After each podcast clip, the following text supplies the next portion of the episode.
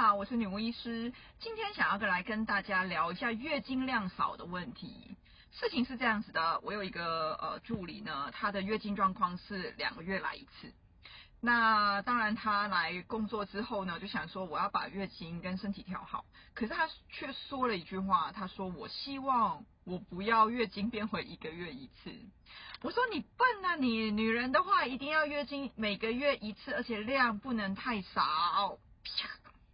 其实很多女生不知道哈，当月经量很少的话，很有可能你的经血是没有排干净的。当它没有排干净的话，它堵塞在我们的子宫或是腹部的时候呢，它就容易会造成热的产生，哈，这个在古中医里面叫做阳明热，哈，就是阴血系统、消化系统它堵塞了之后，它产生热，会让身体里面很热的时候呢，第一个会影响到是身体的水分津液的呃这个缺失，所以呢，我们的津液水分很少，会造成什么？皮肤很干，而且皮肤很干就算了，因为到我这个年纪，我已经四十岁了嘛。拜托，我们如果皮肤太干的话，是不是就会有皱纹，对不对哈？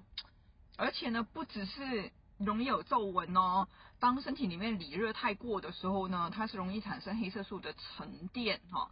呃，还有另外一个就是容易会有皮肤泛黄的一个状况发生。那这种。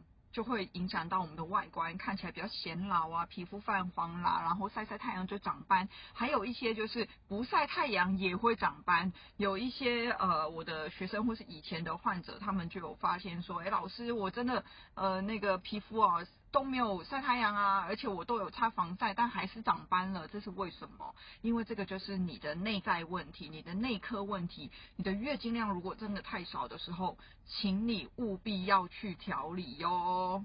女人啊，如果你不想老那么快，月经量绝对不能太少，而且呢，最好要准时。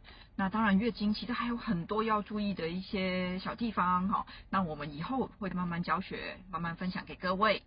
好，那下次我来教大家一些小方法哦。如果你对于古中医的养生知识有兴趣的话，记得关注我们喽。拜拜。